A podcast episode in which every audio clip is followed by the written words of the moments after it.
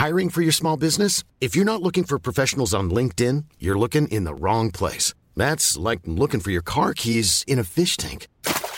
LinkedIn helps you hire professionals you can't find anywhere else, even those who aren't actively searching for a new job but might be open to the perfect role. In a given month, over 70% of LinkedIn users don't even visit other leading job sites. So start looking in the right place. With LinkedIn, you can hire professionals like a professional. Post your free job on linkedin.com slash people today.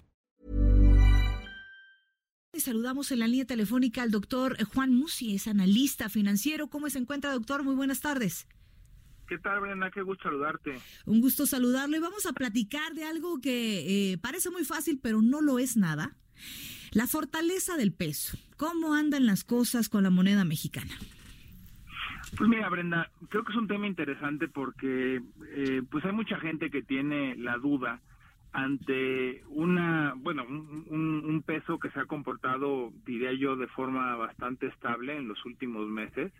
Eh, de hecho, en el 2019 tuvo una ligera apreciación, es decir, el nivel con el que cerró eh, diciembre del 2018 contra diciembre del 2019 hubo una ligera apreciación, o sea, no se devaluó absolutamente nada, sino que se apreció. Y eh, pues lo que va de este 2020 también el peso ha tenido un comportamiento pues favorable, se ha seguido apreciando, incluso llevamos ya varios días cotizando, me refiero al tipo de cambio interbancario por debajo de los 18.80. Eh, cuando tú ves una foto de un plazo de un horizonte mayor, por ejemplo, a partir de que se empiezan a devaluar todas las monedas contra el dólar, y me refiero concretamente al 2015, pues ahí te das cuenta que el peso del 2015 al 2018, principios, fue de las monedas que más se vio afectadas, de las monedas más devaluadas. Entonces, yo no quiero, eh, es decir, no reconocer y ver que hoy hay una fortaleza reciente en el peso y, y, verlo todo mal, pero sí quiero explicar el fenómeno lo más objetivo que puedo posible, ¿no? Sí. Y por un lado decirte, pues mucho de la fortaleza que estamos viendo hoy, pues tiene que ver con que fuimos de las monedas más castigadas cuando el proceso de alza de tasas empezó en Estados Unidos en el 2015, todas las monedas nos devaluamos frente al dólar, unas más que otras el peso fue de las más afectadas. Y el peso fue de las más afectadas por la relación tan íntima que tiene con Estados Unidos, comercialmente hablando, por las dudas ante la llegada de Donald Trump, te acordarás que eso nos pegó de manera muy fuerte. Así es. El tipo de cambio llegó a estar por arriba de los 21 pesos. Bueno, es que cada vez que salía a decir Donald Trump algo que tuviera que ver con nuestro país, pues era cuando se veía el reflejo también. Eh, fue, fue una época muy difícil, muy difícil para el peso mexicano. Mira, es algo que he platicado con Jesús Martín Brenda y lo platico hoy contigo. Antes los tweets de Donald Trump te movían el tipo de cambio un peso o incluso más. ¿Sí? Hoy los tweets de Donald Trump te mueven el tipo de cambio igual y 20 o 25 centavos. O sea, Sí. también hemos empezado a conocer al personaje. Así es. Y ya sabemos que cuando se enoja y agarra el celular, pues este tuitea como diputado este local, ¿no?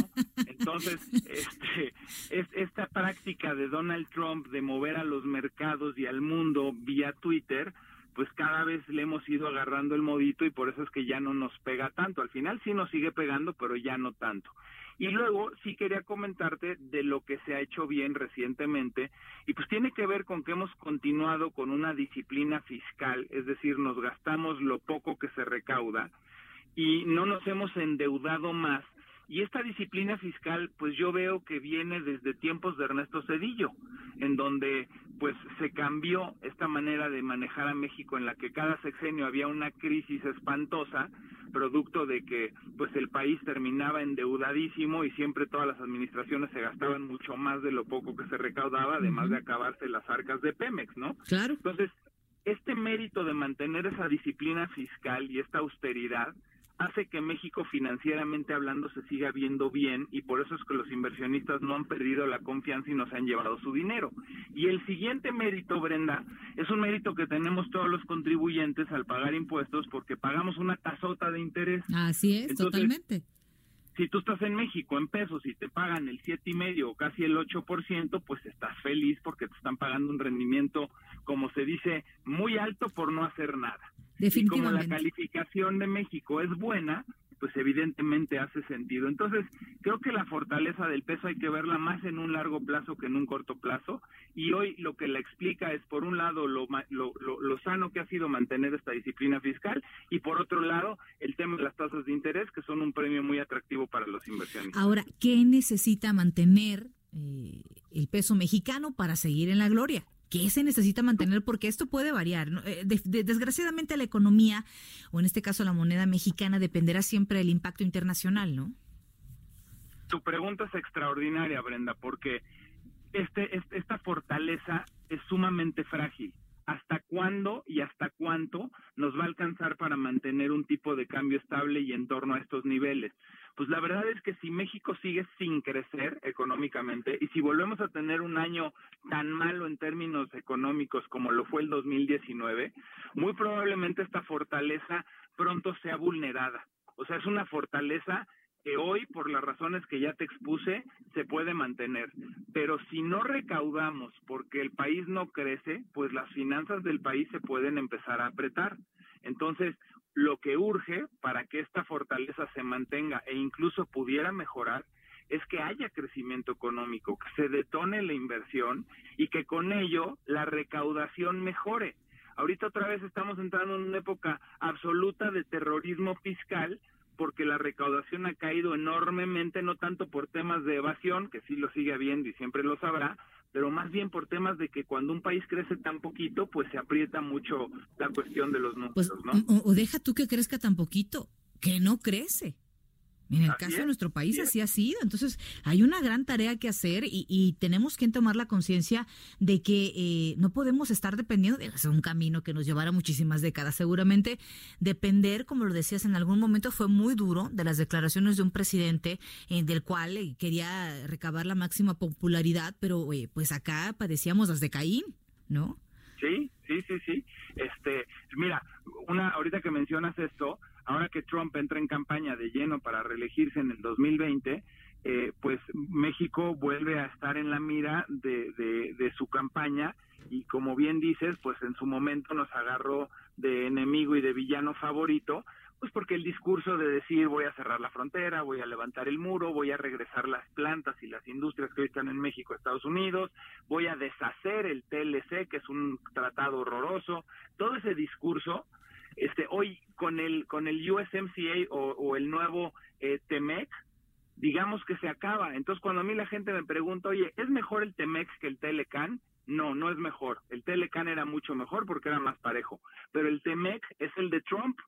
Entonces, por lo menos ya llegamos a la campaña con un riesgo menos a que Trump nos utilice de piñata, ¿no?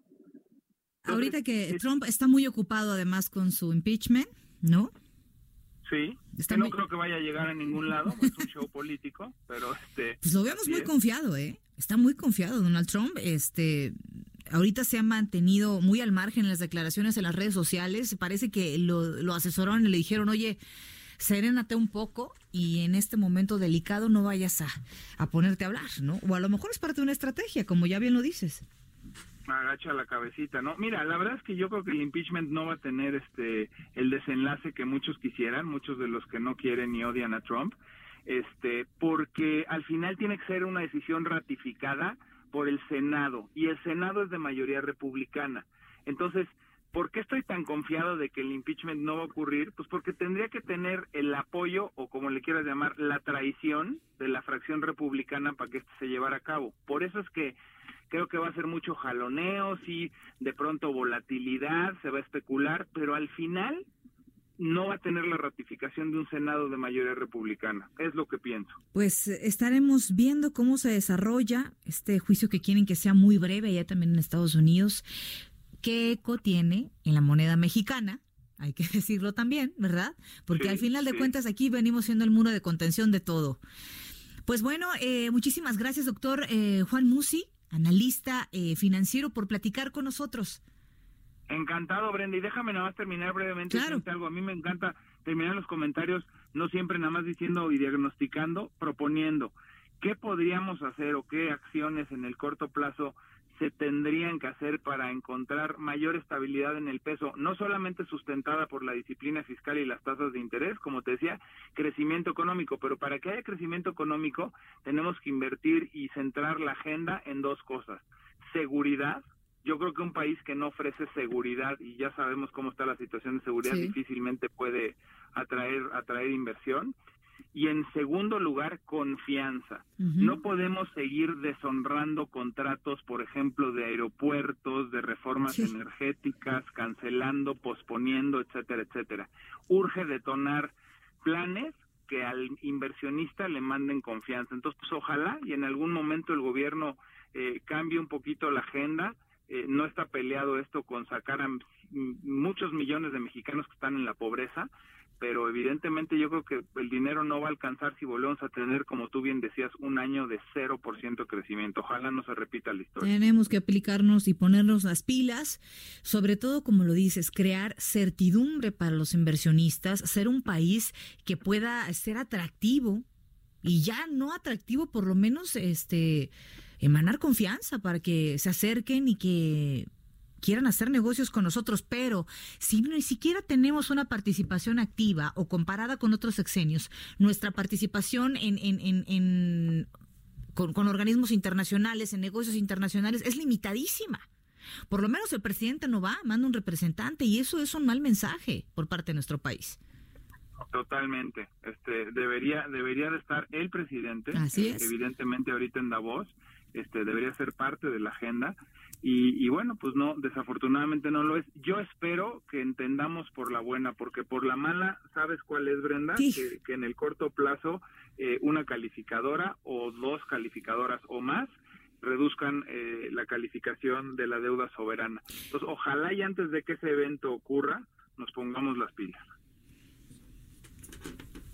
Muy bien, pues muchísimas gracias, doctor Juan Musi. Eh, estaremos en comunicación contigo. Por supuesto, la próxima semana ya estará acá el señor Jesús Martín de regreso. Como siempre, un placer. Gracias. Un abrazo y un placer. When you make decisions for your company, you look for the no-brainers. If you have a lot of mailing to do, stamps.com is the ultimate no-brainer. Use the Stamps.com mobile app to mail everything you need to keep your business running with up to 89% off USPS and UPS. Make the same no brainer decision as over 1 million other businesses with Stamps.com. Use code PROGRAM for a special offer. That's Stamps.com code PROGRAM.